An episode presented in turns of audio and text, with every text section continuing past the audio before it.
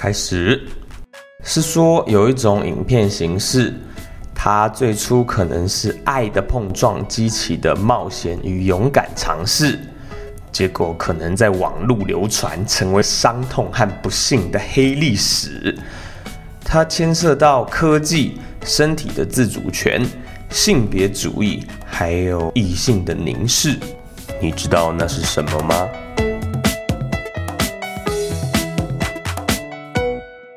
欢迎来到《色游记》，我是申毅。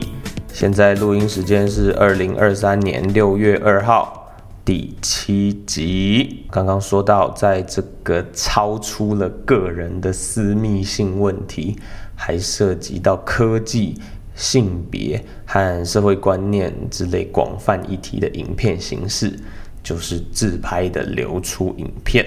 呃，最近在 Facebook 上面有人在分享这类型的社团，很多女生会说这个叫“耳男世纪”。他们看到这类型的社团里面有自己认识的男性，然后就把它贴出来公审。啊确有一点的可能就是删好友、封锁，直接筛选掉这类型的朋友。有些女性主义者会认为说。哎，这一些分享这种自拍流出的社团，会导致父系霸权迫害生理女性。那这个男性的凝视还有性欲，是建立在部分受害女性一生的阴影上面，非常的不好。就是说，今天反对者的问题是，为什么加入这一些社团去看，甚至分享影片的人，他们不去看合法的？正版的、经过监管的成人影片，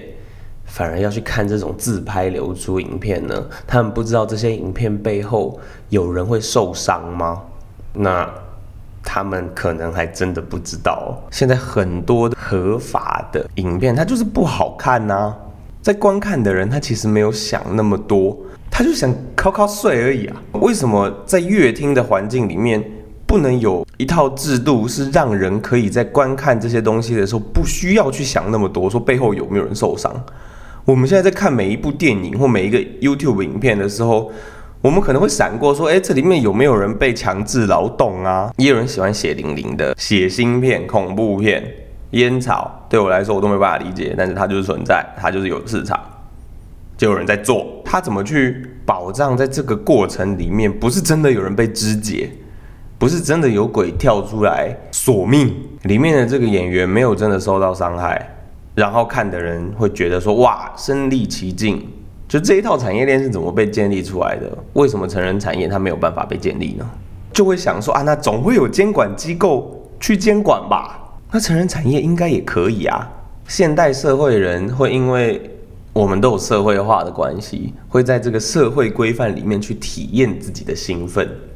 就像有 S M 俱乐部啊，有各式各样的 B 级片啊，有英雄电影，有复仇剧，各种喜好都有管道被满足。喜好这个东西是其他人没有办法理解的。其实任何癖好都是像恋物癖。那如果有的人会觉得说，诶，某个让人兴奋的癖好它不应该存在，像烟草也是百害而无一利，自己也受伤，你闻到的人也受伤，我真的还是不懂为什么要抽烟呢？好，但是它怎么样？它合法嘛？所以今天的问题不是癖好该不该存在，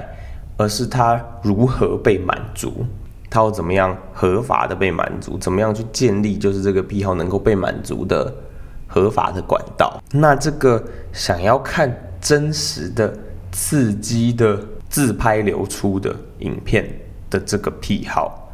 要怎么样被满足呢？有很多影像公司。在进行这类仿真纪录片的 A 片制作，但是目前市场上看起来制作手法普遍偏差劲，比最低成本的那种侧录还要不真实。就是找演员啊、找场地啊、找导演啊、找编剧啊之类的成本，可能远远高于学生直接拿手机自拍啊，演出那种青涩还有不知所措，也不是。就是久经沙场的成人演员能够轻易模仿的，但首要目标都是能够去精致的制造粗糙，要把那个伪造感最小化。其实很多 YouTube 上面那种整路人啊，或者是找到那种拜金女，然后最后秀给他们看跑车，的那种影片，也都是造假的，但一般观众都看不出来。我们真正该问的问题是，为什么成人影像产业的技术力这么逊，或者说这么没钱？那没有资本挹注这个产业的原因，可能就是道德还有社会的观感啊。因为成人影像产业常常会受到道德观念还有社会压力的限制嘛，很多投资者可能不愿意在这个领域投入资金，因为它和传统的道德观是有冲突的，可能会千夫所指，面临这个道德批评还有社会的抵制。你如果是个创投，你就不敢去投它，你投了，你可能也不敢讲。然后再来是法律还有规范，很多国家和地区都对这个成人影像产业有很严格的法律还有规定。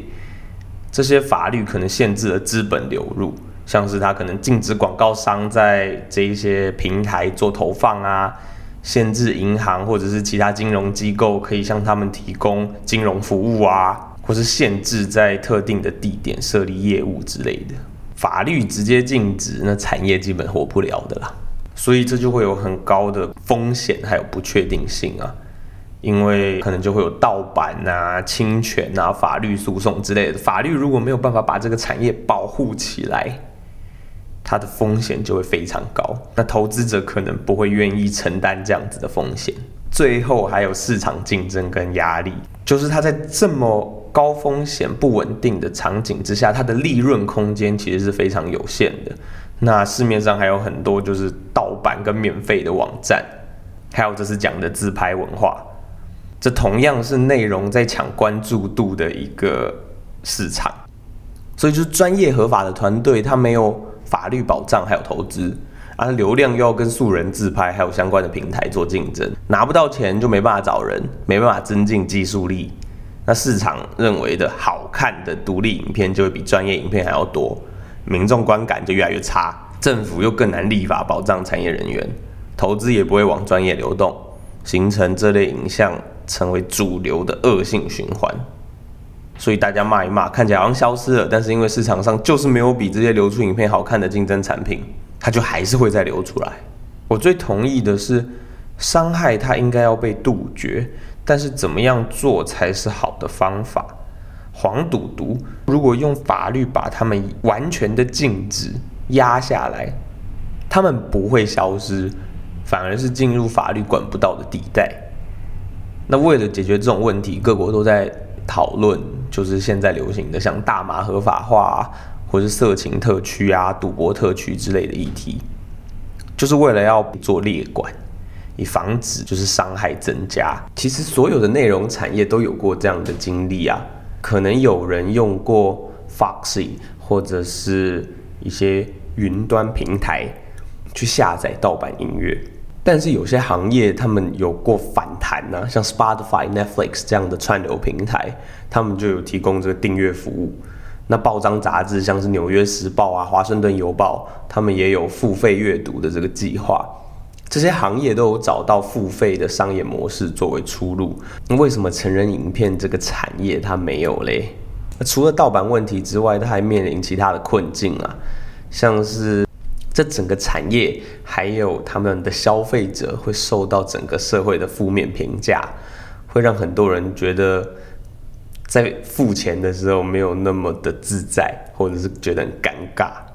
然后成人影片的这个产业，他们打击盗版的力度其实没有其他的行业那么大。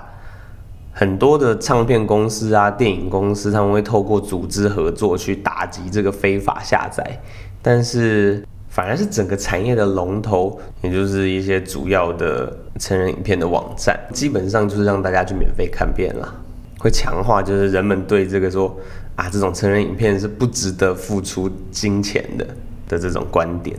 在女权抬头，还有性少数权益能够被保障的现在，可能越来越少人记得曾经的社会有多少人经历严重的歧视还有创伤。那社会运动者都是很伟大的，他们靠着就是实践来扭转社会价值，甚至是法律的制度。我觉得这些进展在民主社会中是非常重要的。大家对社会的期许，还有相对应的努力，会造成我们的社会现况。大家自己在社会化，那像有人曾经希望自己就吃吃喝喝旅游，然后拍拍照、拍拍影片，然后大家都会很开心的给他钱。我的理想是这样，结果现在科技真的就造成这样的事情发生啊！YouTuber、网红、直播主之类的。民主社会的美好，就是每个人都能够在这个体制里面为自己想要的生活去努力，然后试图去造成一些改变。那针对这个自拍流出的影片作为一种特殊的癖好，应该要如何被满足？其中一个解放，其中一个想象中的美好社会，那个没有人受伤的成人影像阅听过程，应该会是。影片本身它可能会有一个特殊的编码，像是它会是一个杂凑值，它可能是放在区块链上，然后像电影的那个 IMDB 一样，它有演员、有导演、有场地、灯光之类的资讯，它可以让监管机构能够确认，哎，这种仿真的纪录片背后其实没有受伤的灵魂。那人们无尽的欲求，可以在这个无知。或者是假装无知的状态中，被这个专业的幻象给包覆起来，大家都能开心。这也只是其中一个理想形态而已啦。以上是今天的色游记，我是正义，什么都好，请你留言跟我聊聊吧。五星好评，订阅追踪，我们一起社会化。下次见，拜拜。